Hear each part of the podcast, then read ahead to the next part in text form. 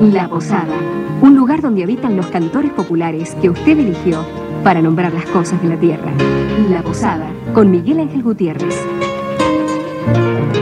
Siempre por la FM Nacional.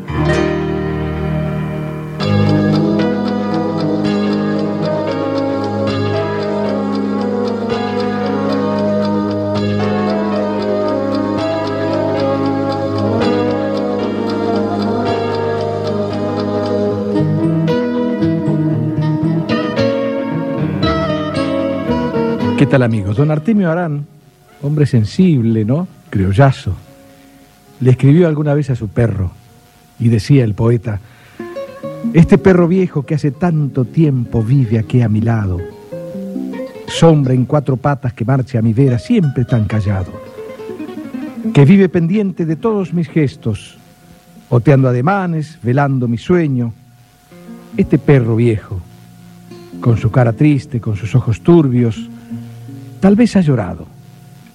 ¿Por qué será mudo? Sabe de un olvido, sabe de una angustia, de la pena honda que alguien me ha clavado. Él vive a mi lado, sombra en cuatro patas, humilde y callado. Tal vez sea el único que sepa el secreto que me ha envejecido, que me ha magaullado. Si este perro hablara, si hablara este hermano, ya ves no te asombre de verme tan solo, sin más compañero que este pobre hermano. Si este perro hablara, si hablara este hermano, sabrías entonces que en todas las horas te sigo adorando.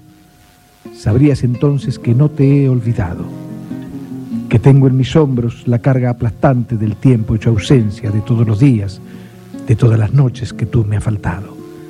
Si este perro hablara, si hablara este hermano.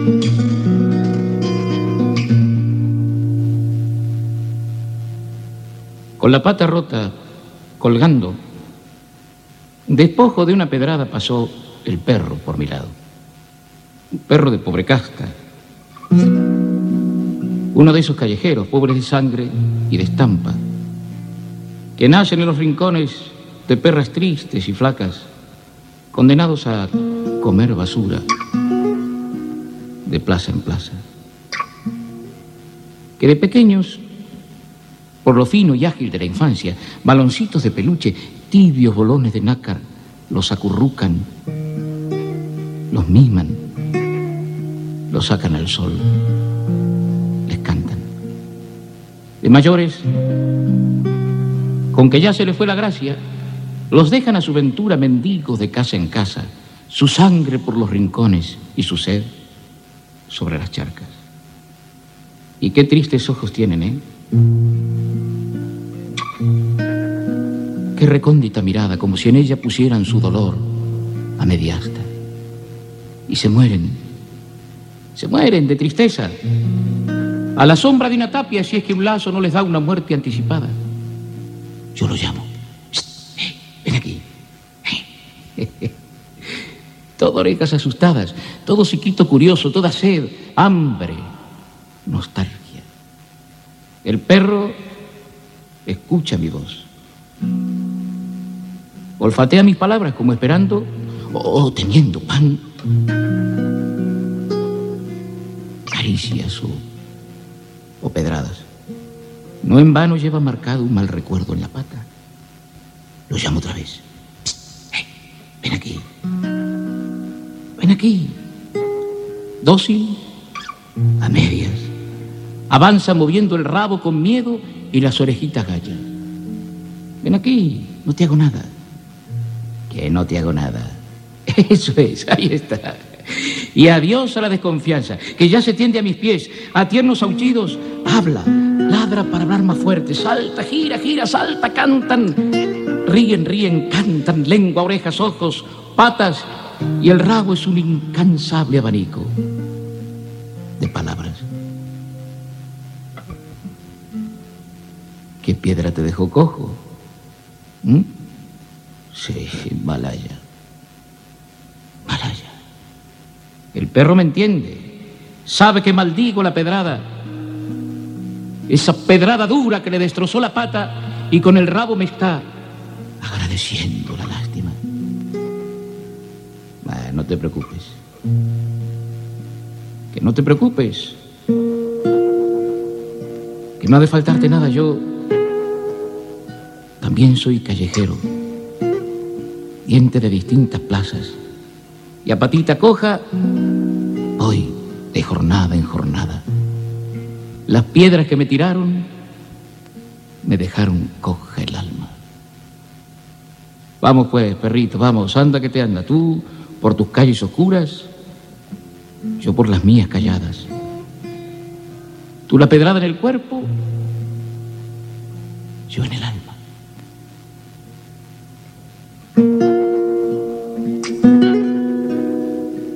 Si te mueres, yo te enterraré en mi casa bajo un letrero que diga, aquí yace un amigo de mi infancia. Y en el cielo de los perros, pan tierno y carne mechada, te regalará San Roque una muleta de plata. Compañeros si los hay, amigo, donde los haya. Mi perro y yo por el mundo, pan pobre, rica compañía.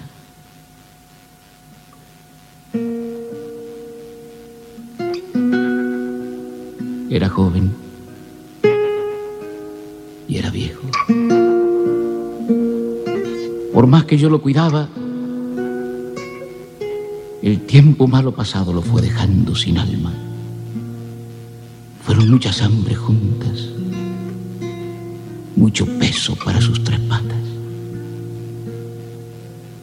Y una mañana, en el huerto, debajo de mi ventana lo encontré, tendido frío como una piedra mojada, como duro musgo el pelo con el rocío brillaba ya. Ya estaba mi pobre perro muerto de las cuatro patas. Y hacia el cielo de los perros se fue.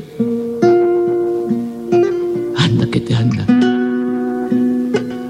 Las orejas de relente y el hociquito de escarcha. Portero y dueño del cielo San Roque, en la puerta estaba, ortopédico de mimos, cirujano de palabras, bien surtido de recambios con que curar viejas taras. Para ti tu rabo de oro, a ti tu ojo de ámbar, a, ti las orejitas de nieve, tú, tu colmillo de nácar. Tú y mi perro la reía. Tú, tu muleta de plata.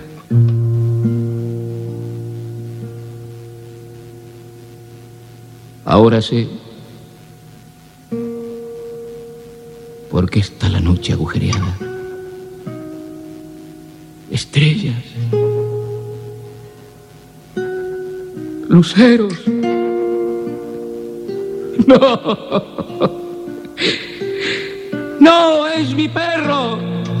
Es mi perro que cuando anda con la muleta va haciendo agujeritos de plata. El amigo Francisco, el Francisco, perdón, Rafael Amor, pensaba en su padre, este, diciendo el verso de Benítez Carrasco, El perro cojo. Y antes habíamos leído nosotros de don Artemio Arán, si hablara este perro. El fin de semana fue el Día del Perro, uno de los días, ¿no? Y quisimos comenzar nuestro encuentro con las canciones que el hombre, lleno de ternuras, le ha dedicado a este que es verdaderamente siempre un buen amigo. Quienes alguna vez, quienes tienen o alguna vez han tenido un perrito saben que es un buen amigo, realmente, ¿no? Guaraní le dedicó hace, hace varios años la milonga para mi perro, a la manera de Horacio, cantada por Horacio Guaraní así.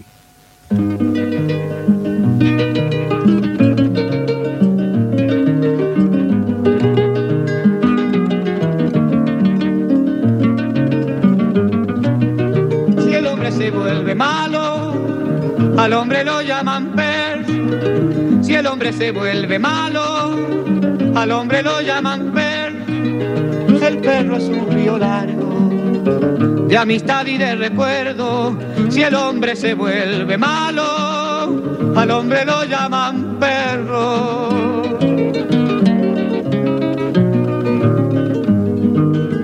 Cuando un lazo de tristeza me viene envolviendo el alma, cuando un lazo de tristeza me viene envolviendo el alma, mi perro se la hace suya y enseguida me acompaña.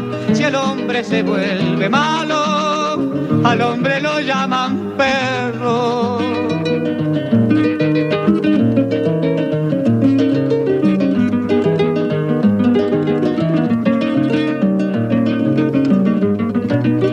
A veces una esperanza alegra la vida mía.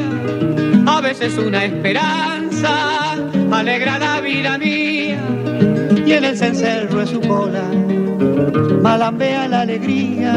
Si el hombre se vuelve malo, al hombre lo llaman perro. Si tiene frío en la noche, tirita sin decir nada. Si tiene frío en la noche, tirita sin decir nada. Y si el hambre lo persigue, hace del hambre una almohada para acostarse sobre ella, aguardando madrugada y se duerme entre hambre y frío, solito y sin decir nada. Si el hombre se vuelve malo, al hombre lo llaman perro, qué ofensa para mi perro. Compararlo a gente mala, si el hombre se vuelve malo, al hombre lo llaman perro.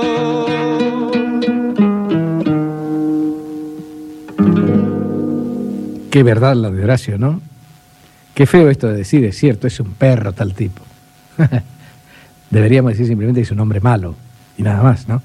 Y estaríamos justos en tal sentido, para con el hombre y para con el perro.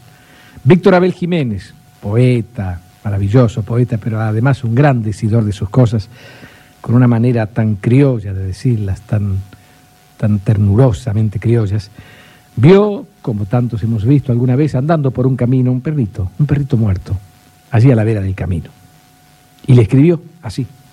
Lo vi tirado de pasada en un costado de la huella. Un perro muerto nomás que al final poco interesa. Seguro toreó algún auto y cayó bajo la rueda, o tal vez de puro sonso no vio el peligro siquiera y por ser manso y confiado encaró sin darse cuenta. Que también pueden los perros ser distraídos una vuelta y andar como los cristianos cabresteando alguna pena. Y porque yo en esa tarde andaba de cabeza fresca, seguí pensando en su muerte allí, al costado de la huella, y lo entré a acomodar adentro de mis ideas, dice mío o de otra gente, para el caso, sea como sea, pero se me hizo que el pobre tenía un patrón, y eso cuenta. Lo imaginé seguidor de su caballo, campo afuera, ayudando a ese patrón a lidiar con las ovejas o convertirse en guardián de alguna casa campera. Y me pareció escucharlo ladrando una comadreja o esperando algún ratón junto a la pila de leña, porque los perros, compadre, más de un servicio nos prestan. Por ahí me dio por pensar, siguiendo con mi soncera, que pudo ser de un gurí que lo acompañó a la escuela y mientras él estudiaba salió a campear una presa y solo encontró la muerte en un costado de la huella. Y ahí, y ahí la idea se me puso más triste que la otra idea, porque un perro para un muchacho es por el campo, aunque no crea, amigo, hermano y juguete para pasar horas enteras.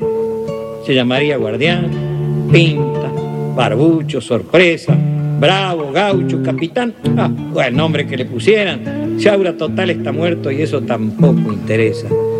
Solamente hay que pensar en algún rancho lo esperan y no faltará el que diga que se fue tras de una perra pensando que el muy ladino ni extrañará la querencia.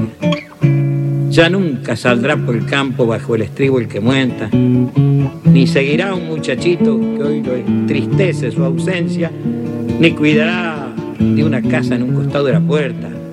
Por eso, ¿para qué pensar? si esto nada remedeo. Y estas cosas al final se olvidan como cualquiera. Mire, lo vi tirado de pasada en un costado de la huella. Un perro muerto nomás, que al final, que al final poco interesa.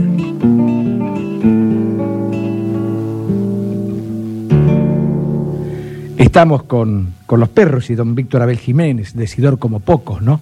Diciendo un perro muerto nomás. Para cerrar esta evocación de nuestros amiguitos, el callejero tradicional y universal de Alberto Cortés.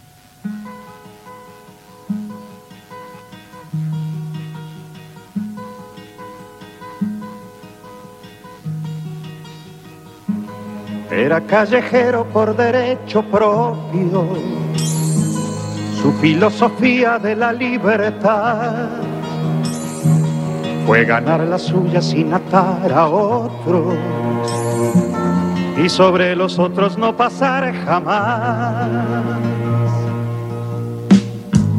Aunque fue de todos, nunca tuvo dueño que condicionara su razón de ser.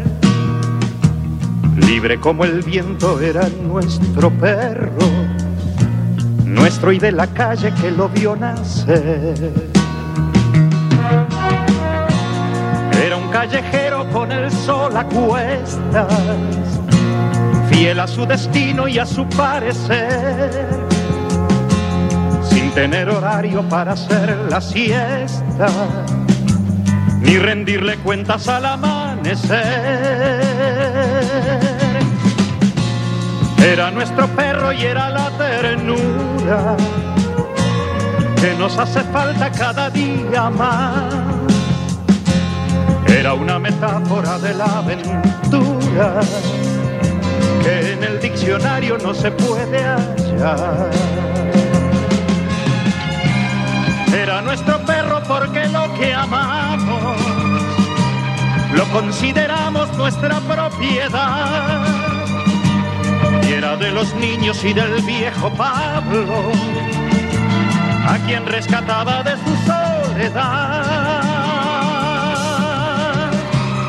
Era un callejero y era el personaje de la puerta abierta en cualquier hogar. Era en nuestro barrio como del paisaje, el sereno, el cura y todos los demás.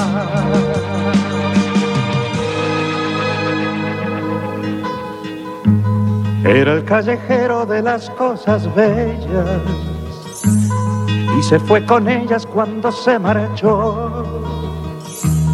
Se bebió de golpe todas las estrellas,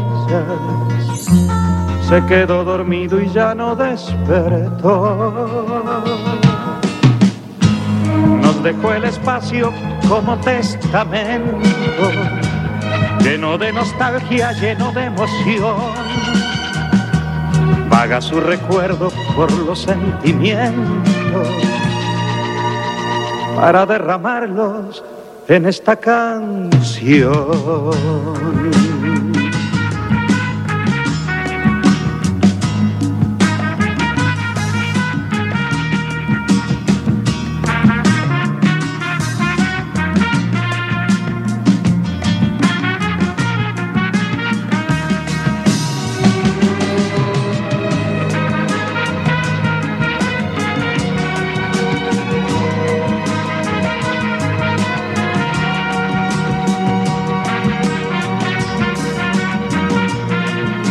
Qué hermosa canción, ¿no? Realmente qué hermosa canción. Quizá una de las más bellas de Alberto Cortés, dentro de tantas canciones hermosas, dedicada a esta a un perrito universal, ¿no? Porque en definitiva la historia de este callejero de Alberto Cortés, un callejero madrileño, según él mismo lo explica alguna vez, se repite a lo largo y a lo ancho del mundo, del mundo, ¿no?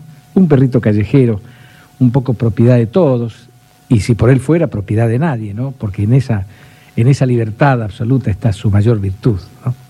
Bueno, fue Rafael Amor con el perro cojo, Horacio Guaraní con Milonga para mi perro, Víctor Abel Jiménez con un perro muerto nomás y Alberto Cortés con Callejero.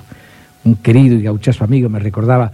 Y Víctor Velázquez diciendo el malevo, claro, claro, por supuesto. Fundamentalmente porque hoy anda cumpliendo años y ojalá sean muy buenos años, don Víctor Velázquez. La Posada, entre usted y nosotros, solo la música.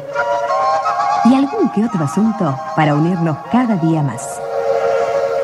Ayer se recordó, mejor dicho, no se recordó, lo recordamos hoy nosotros, un aniversario del nacimiento del padre de nuestra bandera nacional, el triunfador de Tucumán y de Salta, el que dio absolutamente todo, absolutamente todo por la tierra nuestra, ¿no? 1770 abogado, militar por la fuerza, primer cronista argentino. Armando Alonso Piñeiro, eh, y es un artículo este publicado por el Boletín de la Academia de Historia en 1998, así lo reconoce como primer cronista argentino.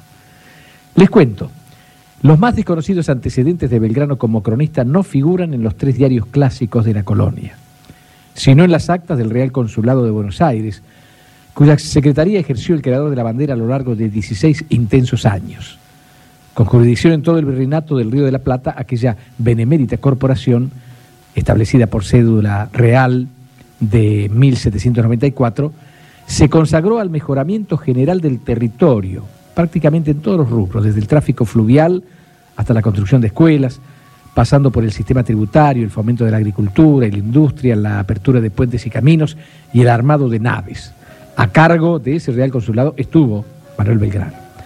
Al abrir, el abrir nuevas rutas implicaba un mejoramiento de las comunicaciones, particularmente con el Reino de Chile. Y el consulado, bajo la vigilancia y la orientación de Belgrano, alentó toda expedición encaminada a ese efecto y recibió a los viajeros que venían de lejanas tierras, hablamos de 1795, 1800, venían de lejanas tierras para conocer hasta el mínimo detalle que ayudara al mejoramiento específico de las comunicaciones. Manuel Belgrano se convirtió entonces en cronista de viajeros, correspondiéndole en realidad el título de primer cronista argentino de viajeros, aunque sus experiencias escritas no fueran dadas a publicidad, sino modestamente relegadas simplemente a los documentos del Real Consulado, por el hecho de que el incipiente periodismo de la época estaba animado en realidad por otras inquietudes. En una de esas crónicas, el secretario del consulado, Manuel Belgrano, registra la visita del cacique Juan Rosales Jean-Pilangien, hijo del cacique Juan Caniu Langien, quien venía procedente de la banda occidental de la cordillera de los Andes, o sea, venía de lo que después iba a ser Chile. Este cacique fue invitado al consulado, eh, invitación que se concretó el 6 de octubre de 1804, siendo los anfitriones Belgrano, Francisco de Ugarte y el segundo cónsul Juan de Alcillán. Belgrano lo sometió entonces a un interrogatorio que luego hizo crónica él este, y ese testimonio demuestra su habilidad como cronista, porque inquiere sobre sus acompañantes determinadas rutas que habría recorrido el viajero y el grado de lealtad a la corona. También pudo enterarse el consulado, a raíz de esa crónica, de hechos curiosos y valiosos para el conocimiento toponímico de la colonia, amén de advertirse el estado de las relaciones entre españoles e indígenas. Preguntado sobre las abras que tenía la cordillera, en la cordillera de los Andes, por supuesto, el cacique respondió que eran las de Valle Hermoso, Alicó, Antuco, Villu, Curá, Santa Bárbara, Lonquimey, Llalma y Chagüé, por donde pasó para venir desde Chile a Buenos Aires.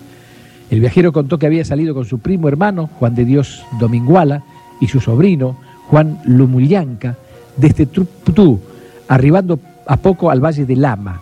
De Lama salimos, dice, a un llano llamado Leblonga, de este lado de la cordillera ya, en la cual no encontramos más repecho que un alto de tierra del tamaño de la Plaza Mayor y lo pasamos con nuestras cargas y se puede componer para carretas, pues no hay ni una piedra. Y aquí estaba el aborigen ya dando datos que iban a ser verdaderamente importantes para quien quisiera delinear alguna, algún trabajo ¿no? de comunicaciones. El dato era interesante. Este, el Valle de Marras bien podía convertirse con poco costo en una pequeña ruta para carretas, dada la carencia, lo había dicho el aborigen, de accidentes geográficos. Señalaba a continuación el cacique que Valle Grande era una zona donde siempre hay gentes y todo lo necesario para la vida. Carnes, aguas, leñas, frutales y árboles muy grandes. La cordillera de Puel Manda fue transpuesta en el mismo día, decía, encontrando al otro lado el último valle de pinos existentes por la región.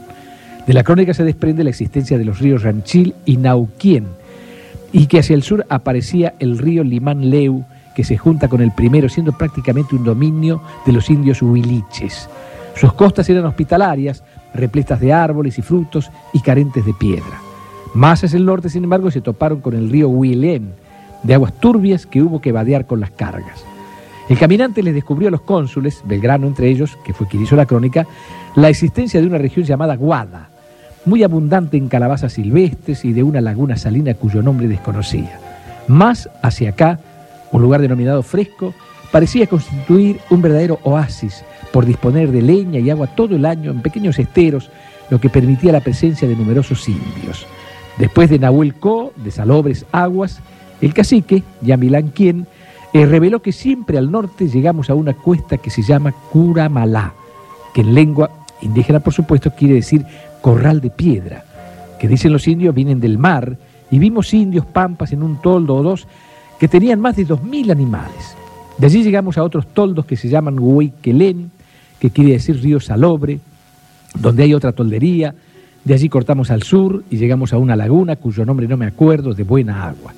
El fin del viaje era ya cercano, pues en compañía de un guía, eh, de un guía indio, por supuesto, los viajeros se enfilaron directamente hacia el sur, galopando durante media jornada, arribaron a Imbaranga y por último, tras tres días de camino, a la Guardia del Monte. A los finales de la entrevista reportaje, el cacique dejó bien claro que él había aconsejado a los indios una relación estrecha y cordial con los españoles y al fin se fue contentísimo, dando sus señas nada equívocas de su afecto a la nación. Importantes por múltiples razones, este testimonio del cacique, a través de la pluma de Manuel Belgrano, revela el cuidado minucioso del interrogatorio, la maestría en los detalles y lo completo de la crónica. Si algo le debíamos agregar al Manuel Belgrano, al querido, entrañable Manuel Belgrano, fue esto, el de ser el primer cronista argentino, amén de haber creado la más linda de nuestras banderas, aquella que está en el cielo simplemente a cada instante dibujada, la bandera argentina.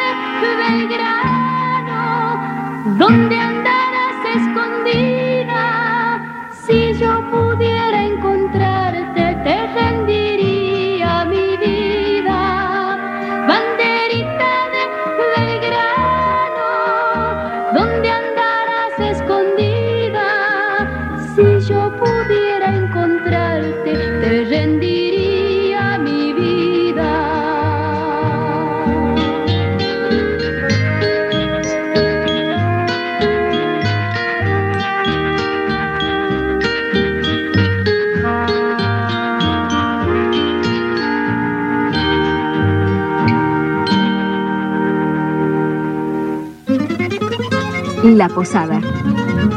Un lugar donde los argentinos nos sentimos más argentinos.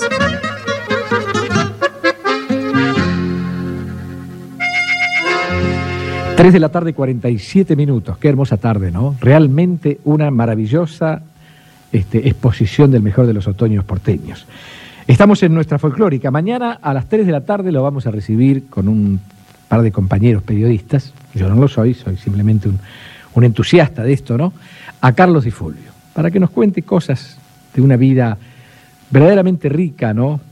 En, en entrega, en creaciones, en vínculos con la tierra, que viene de la misma adolescencia y lo encuentra en la actualidad en la más alta y la más hermosa de las madureces, ¿no? Va a venir Carlitos Di Fulvio entonces mañana a las 3 de la tarde. De 3 a 5 tendremos Carlos Di Fulvio con lo mejor, ojalá así sea, de Carlos Di Fulvio. Cuando el buen tiempo se niega y la mala suerte se estira sobre la precordillera patagónica, nacen los días en que el pueblo araucano construye con danzas y canciones un templo para el camaroco. En él machacan los cultrunes un ritmo arisco, loncomeo.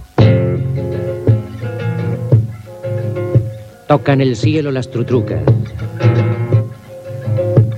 y por ellas suben la ceremonia y el rezo.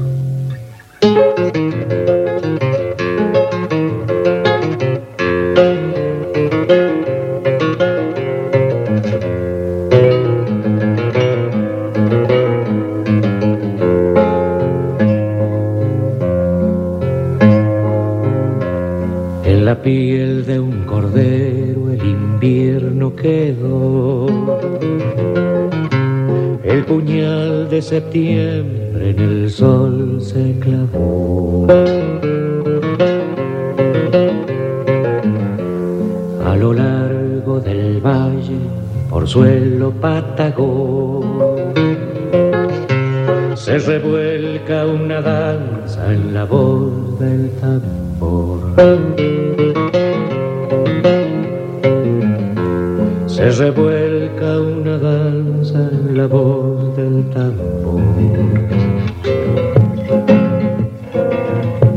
Dale, tero, tero, dale, tero. Chiripá de arpillera, su cola trazó. En la tierra revuelta una cruz para el sol.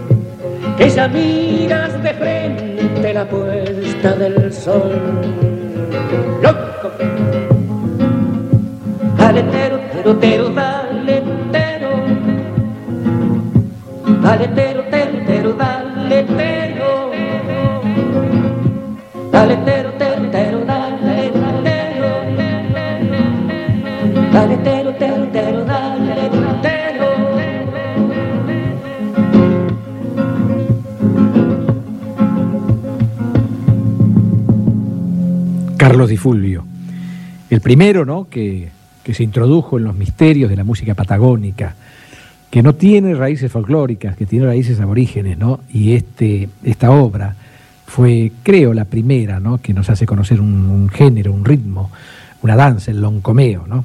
Bien asesorado, Carlos ha hecho siempre de su trayectoria creativa un hecho verdaderamente trascendente, ¿no? Y fue a través de esta canción, Dale Tero, Tero Dale, muy, muy bella este, en el aspecto musical y sin duda ajustada a los climas geográficos este, de, de la Patagonia. El primero, insisto, que nos dice que más allá del paralelo también había música que es de los argentinos. Estamos en nuestra posada, hoy cumpleaños, hubiera cumplido años, cumpleaños, siempre es así, Nicomedes Santa Cruz, aquel maravilloso negro que reelaboró o celebró la influencia negra en la música de su Perú y a su vez, sin duda, en la literatura de la América Latina, porque la negritud es una parte in- inseparable de la América Latina. ¿no? Nicomé de Santa Cruz, nada en este mundo dura.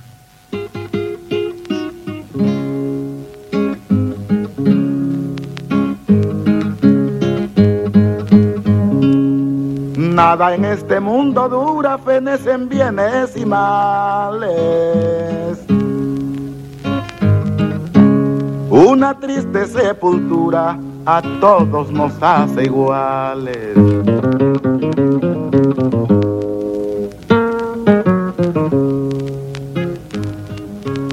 Los minutos se hacen horas, la flor se vuelve semilla, la madera se apolilla y el mismo mar se evapora. La niña pronto es señora, si era virgen ya no es pura. El pelo con su blancura deja la niñez ausente. Porque desgraciadamente nada en este mundo dura.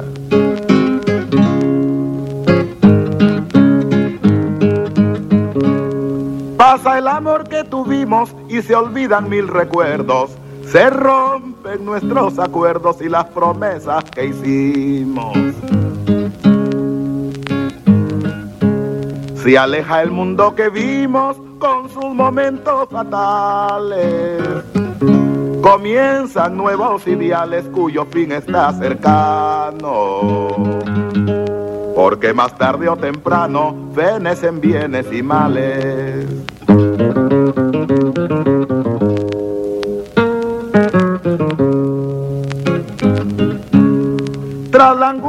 La suerte, tras los llantos las sonrisas, tras los huesos las cenizas y tras la vida la muerte.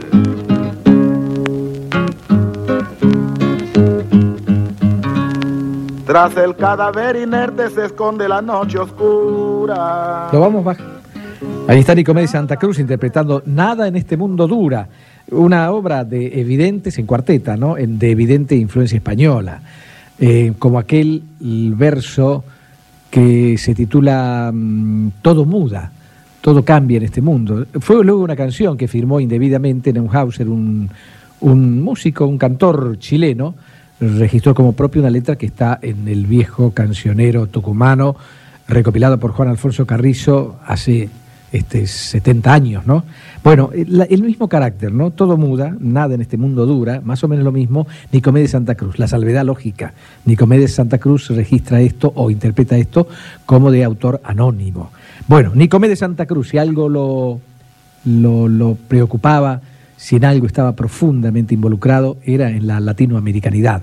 Supo venir a uno de los festivales de Cosquín, allá por los años, comienzo de los años 70, y fue para todos nosotros realmente un privilegio haberlo tratado, porque iluminó en su negritud la fiesta más grande de los argentinos y quizá también la más grande de Latinoamérica. Dijo un verso allí, América Latina. América Latina.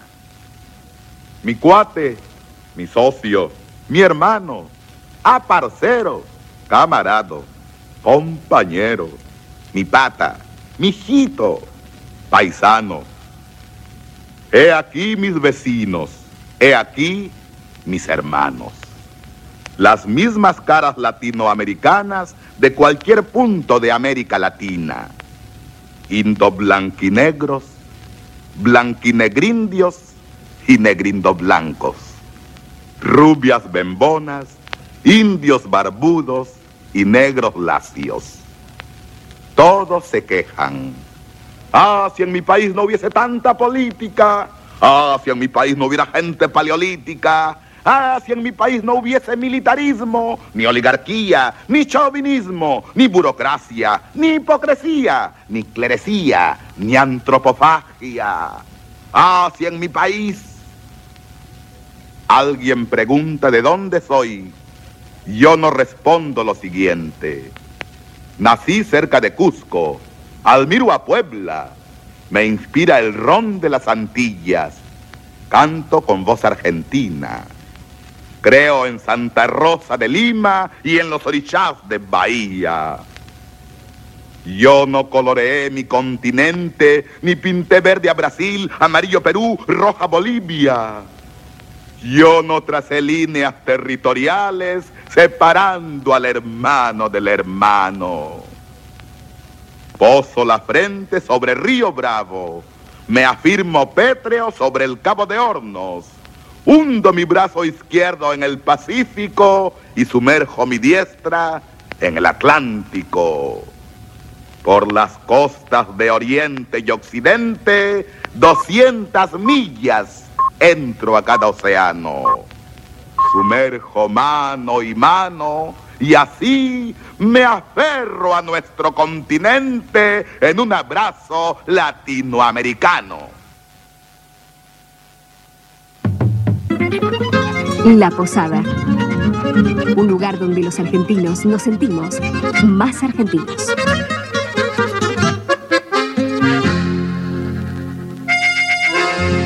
Cuatro de la tarde, dos minutos, Mari y Alicia de Martínez, del taller de ñomos, taller de cerámica, hornillos, floretes. La dueña es una alfarera, Silvia, Silvia, le mando mi cariño. Piden algo de Mario Álvarez Quiroga. Qué maravilla lo de alfarero, ¿no? Conocerán la canción de Albérico Mancilla, Quisiera ser alfarero. La buscaré y la traeré mañana para complacerlas. No mañana, el miércoles, porque mañana tenemos todo Carlos y Fulvio. Esta es la música de La Posada, la que encontramos cada tarde en la 98.7, La Folclórica.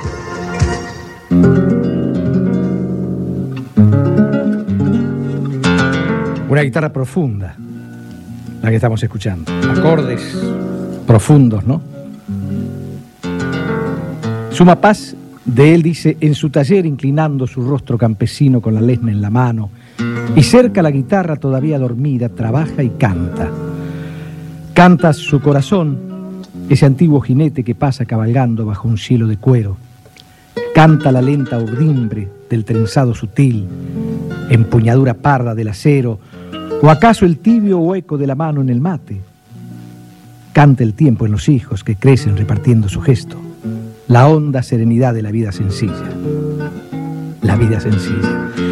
Porque él tiene una herencia que deja cada día, la pule, la cincela, la descubre con el bruñido afán de los plateros y del metal opaco de la vida. De ese metal opaco surge la luz, el oro de otro sol, el que alumbra de verdad en los hombres, el sol del pan, el vino y la esperanza, mostos de aquella estirpe de la criolla hidalguía que le sella los ojos de límpida mirada y le abre a la espalda otra distancia, sus únicas, posibles y verdaderas alas. Suma le dedica esto a Ángel Echenleiner. ¿Cómo le va? Talabartero. Y mucho más me han dicho.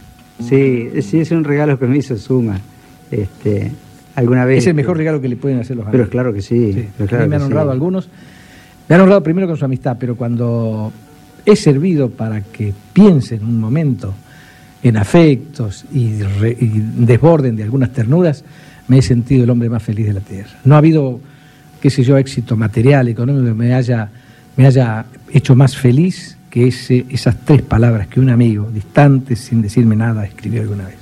Sí, Cosa muy breve. eh, Es muy, es muy este, estremecedor eso, ¿no? Porque eh, que alguien eh, dedique un tiempo largo, porque para, para sentarse a escribir hay una maduración de, de- de- de sentires, ¿no? Para, Sí, sí, a lo mejor esto lo hizo a, a vuelo de pluma, pero la pensó largamente. Claro, claro, sí. Porque es muy minucioso el detalle de la vida de un hombre.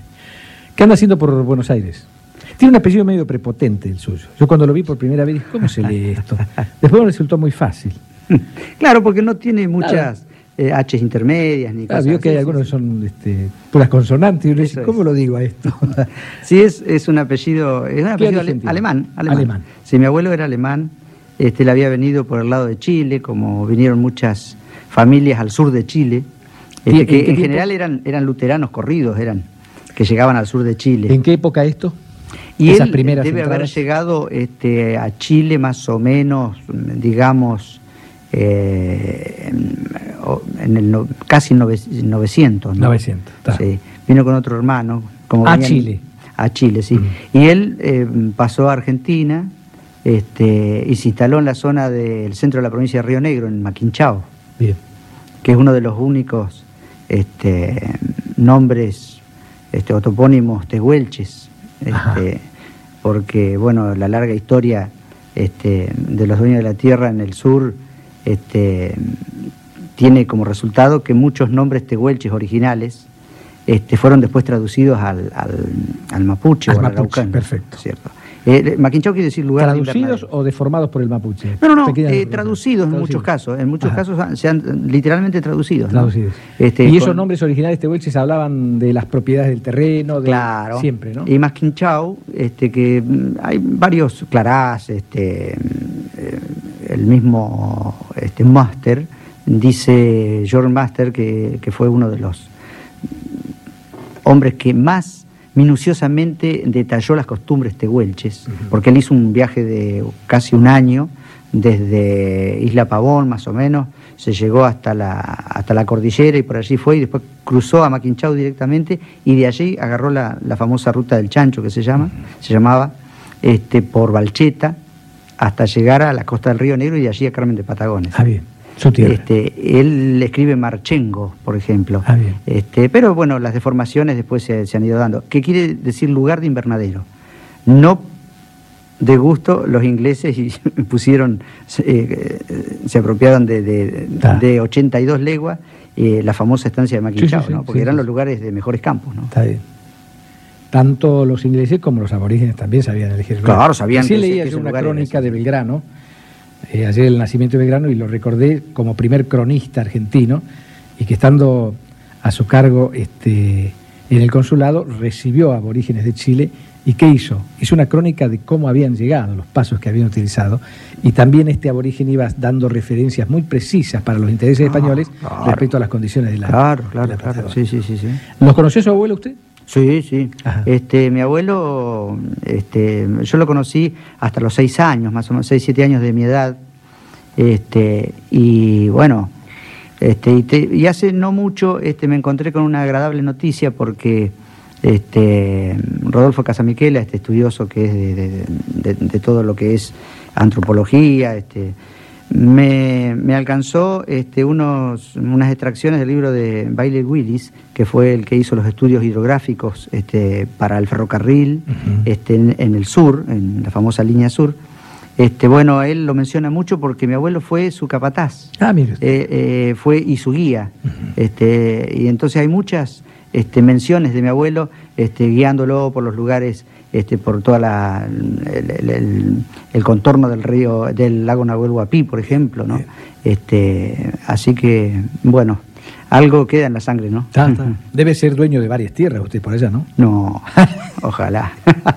No, por lo menos su- que sea de un pedacito, ¿no? Eh, Pero soy dueño de otra forma, ¿no? De En la que forma. tiene dentro de la guitarra. Claro. Sí, lo claro que yo he sí. escuchado es un buen reflejo de algo, es de la tierra suya, ¿no? Claro. Esa. Yo tengo una pequeña copla que dice, eh, yo voy mirando los campos como los mira el que es criollo, con el caballo en el alma y sin envidia en los ojos.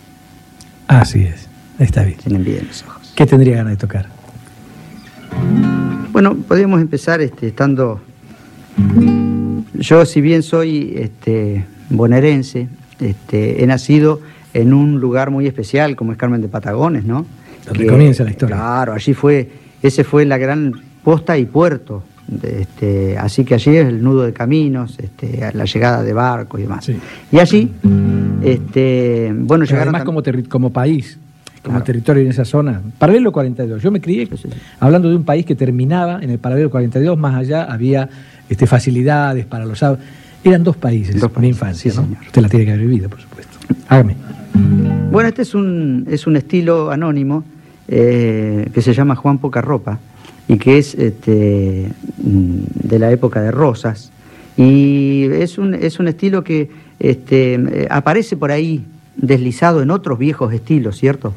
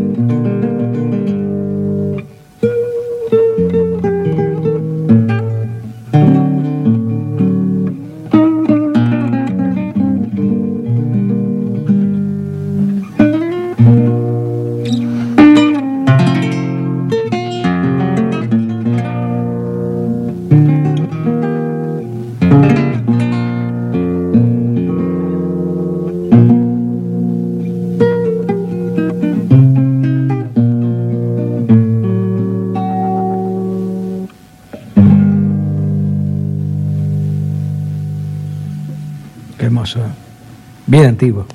Sí, eso Sí, se eso- nota que es, que es el origen de otros estilos. ¿no? Claro. Y música muy crepuscular esta, ¿no? Sí, el estilo y muchas formas musicales de la no la Pampa. pienso a otra hora del día, el, Claro. estilo.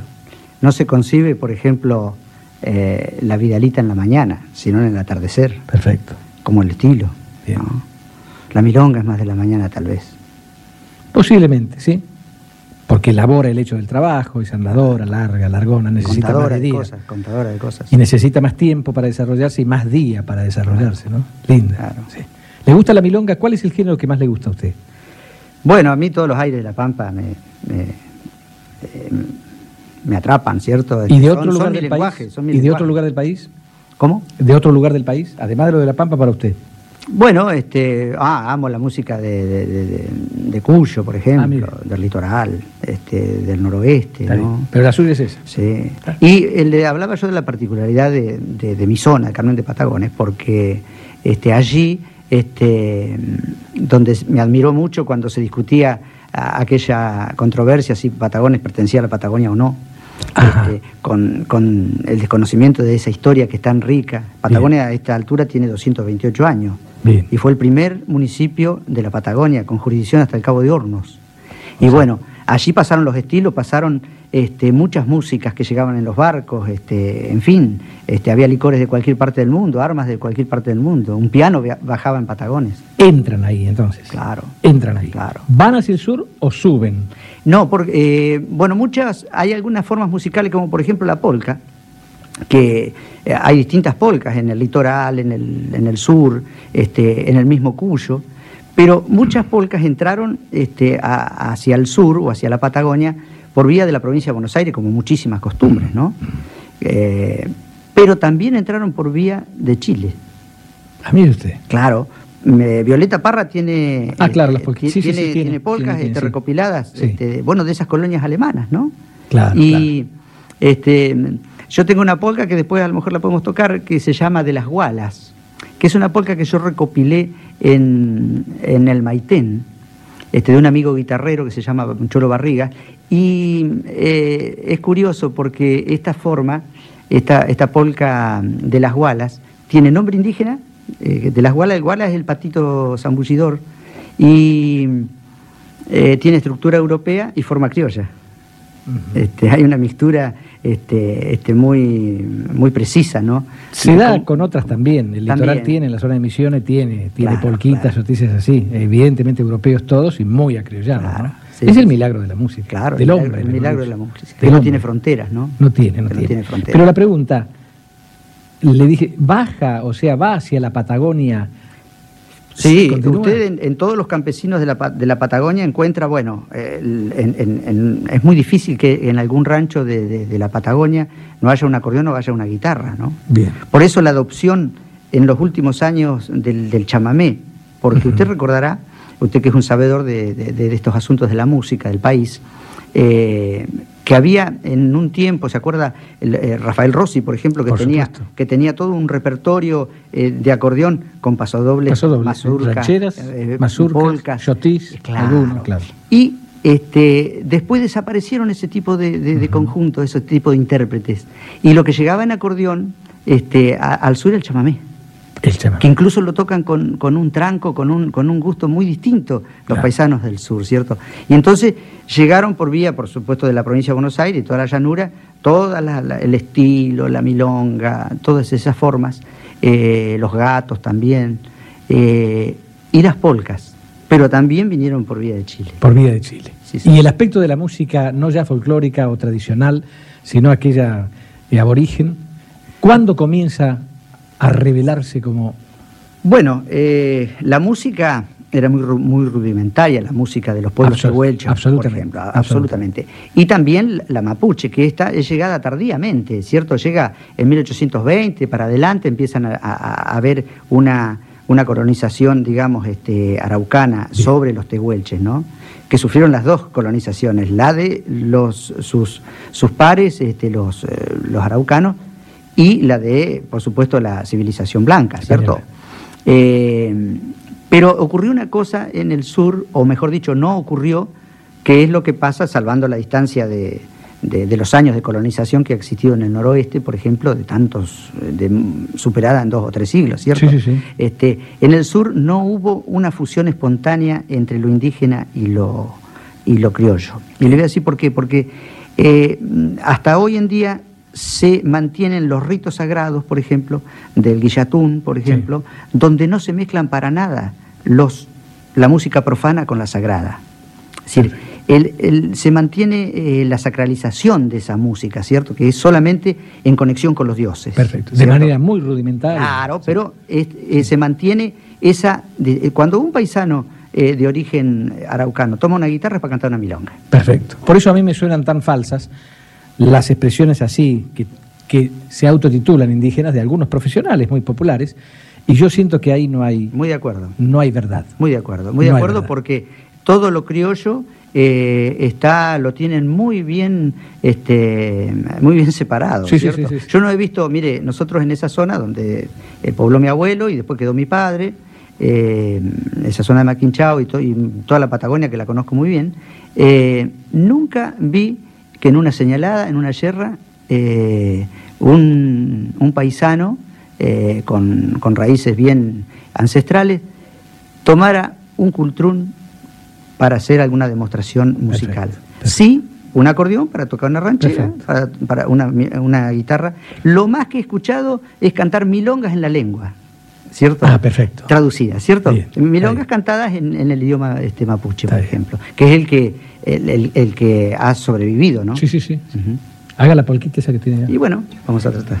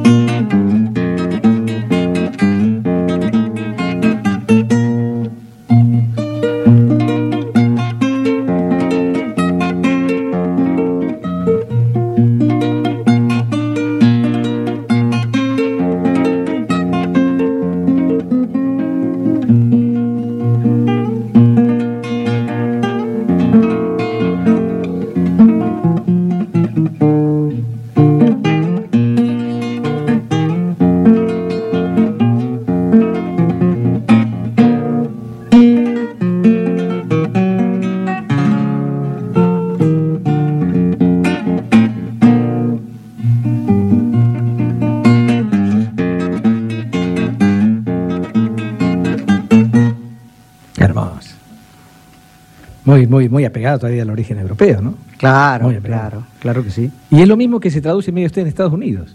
Sí, Claro, sí, claro la misma sí. polquita que hemos visto en acá, tanto Far West que hemos visto Ha tenido Sí. este, este, los, este, yo le- releyendo algo de Ventura Lynch, este, cuenta Ventura Lynch como este, casi como una crítica a la invasión de polcas y mazurcas en aquel tiempo, ¿no? Sí. Este, donde dice que han invadido la campaña este, bonaerense este, la- la- los yotis, la- las mazurcas, las polcas y los organitos, ¿cierto? Ah. Y que los paisanos ya tocaban hábilmente en ese tiempo en acordeón y guitarra las polcas. Bien, bien. Sí, señor. ¿Qué prefiere? Porque el acordeón, me, me suena extraño el acordeón, digamos. Yo no lo he escuchado demasiado en estas cosas, pero me suena como un, como un instrumento demasiado exótico para la música esta de esa llanura, digamos, como representativo en materia de sonoridad del paisaje al que están ustedes habituados. Es claro, pero eh, eh, tenemos que tener en cuenta que también en algunos casos un poco tardíamente han llegado la- las colonias alemanas, este, como ocurrió en Carmen de Patagones, por Sí, ejemplo, que toda la zona, digamos, desde Stroeder hacia Carmen de Patagones, donde hay varias colonias de alemanes del Volga y de, de otras nacionalidades también, como algunos polacos también, eh, que actualmente en los bailes algunos grupos de, de- de- orquestitas que tocan este, un repertorio a veces bastante modernoso, pero, pero tienen también, como son este, e- ejecutantes que tienen ese origen, eh, tocan este, en sus acordeones, donde no falta un acordeón en esos grupos,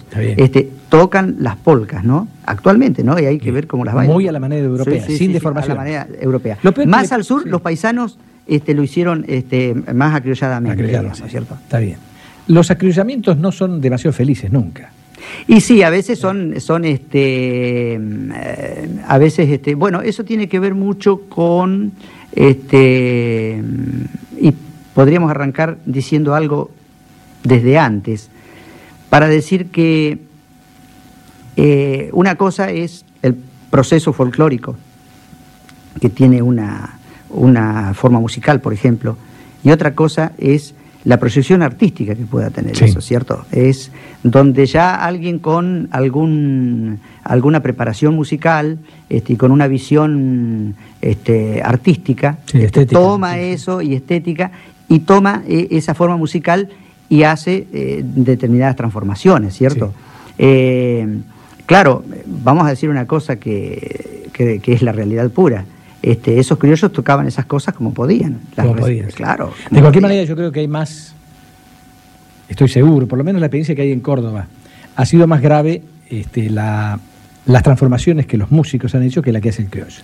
Y pongo el ejemplo del cuarteto, Claro. que terminó en la porquería que es hoy, que vende millones de discos, pero que era en su origen la interpretación de manera muy elemental de acordeón, un contrabajo, un piano desvencijado, de polquitas, de, de cosas así. Yo Claro. recuerdo bien ayer en mi infancia, ¿no? Este, eh, son 60 años y la, la transformación que se hizo significó en realidad una deformación de aquello. Claro, porque Era muy bello en su origen y sin embargo cuando metieron la mano los cordobeses Ah, hicieron la porquería. lo- eh, porque ¿qué pasa? El, el- el hombre criollo este, hace lo que puede con su guitarra, con su acordeón, pero sin mala intención. sí, sí, sí, respetable. Es decir, no hay, no hay, no hay, Sí, no hay, sí, no hay sí. una ambición Sí, sí, comercial sí, o este, es No, decir, y sobre todo que va reconociendo los límites que tiene la obra en su esencia. Sí, señor. Ahí no se tira ningún abismo. Así es. Sí. Así es.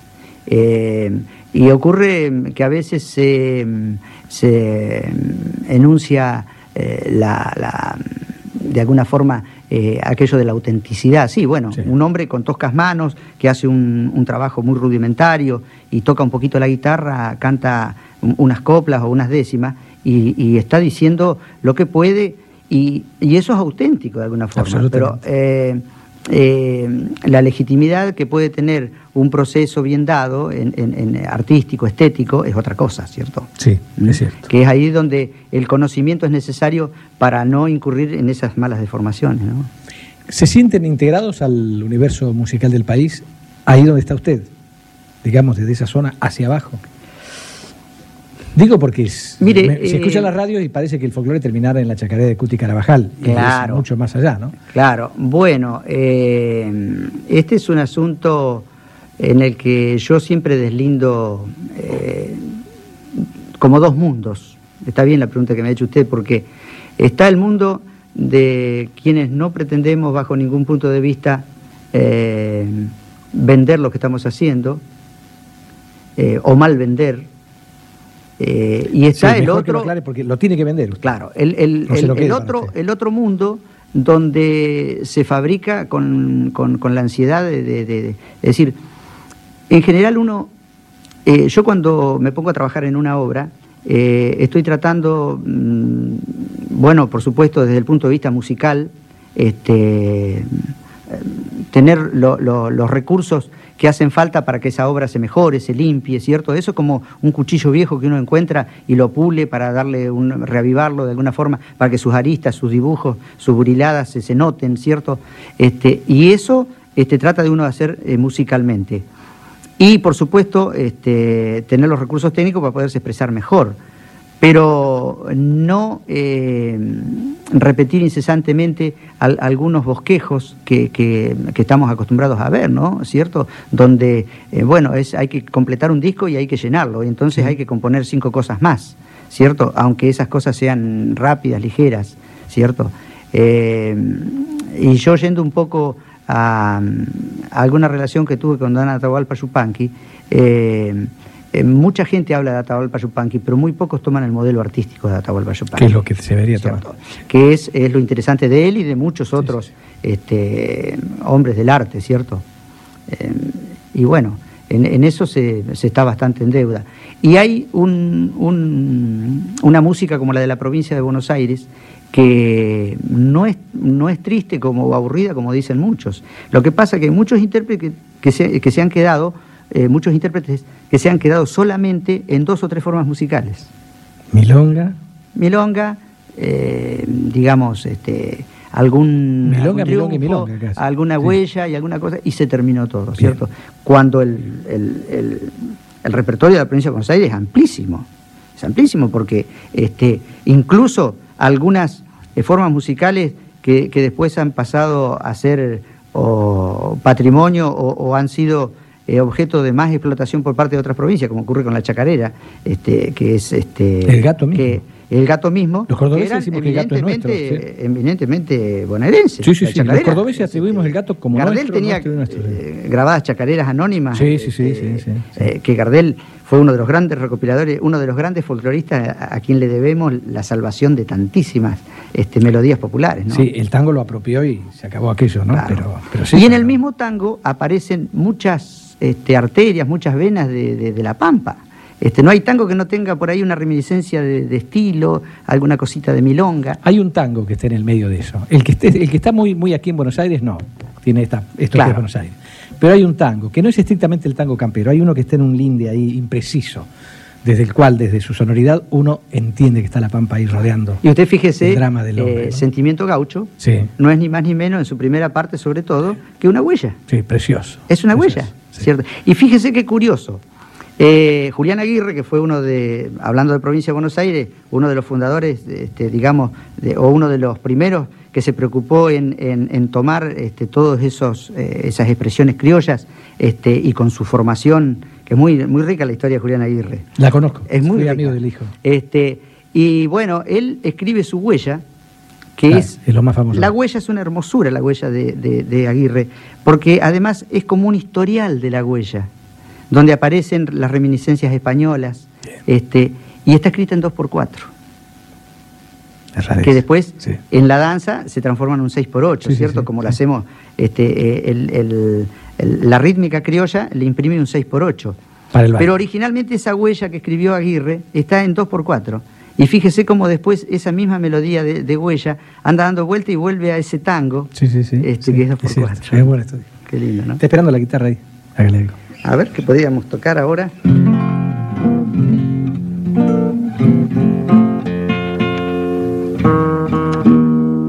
Yo le quiero hablar de un, de un trovador de la, de la Patagonia, de la cordillera, que fue Abelardo de Puyén. ¿Lo escuchó nombrar alguna vez? Sí. Bueno, Abelardo Puyén dejó una marca muy, muy precisa, este, era un criollo, un buen tocador de guitarra, dejó varias obras para guitarra y entre ellas dejó algunos gatos, este, los cuales, bueno, no, eh, yo ahora me, me he ocupado de, de escucharlos, copiarlos este, y llevarlos al pentagrama para que algunos compañeros guitarristas lo, eh, lo puedan tocar, ¿cierto? Y él nombraba con nombres indígenas sus gatos. Ajá. Este, yo voy a elegir, hay en un disquito que tengo yo por ahí, este, hay uno que se llama Pofo Ñarqui, que lo debe haber escuchado usted. Ese quiere decir gato loco. Pofo es loco y Ñarqui es gato en la lengua. Bien. Y este otro se llama Huele Ñarqui, que huele es algo así como siniestro, zurdo, una cosa así. Gato. Este, gato zurdo. Es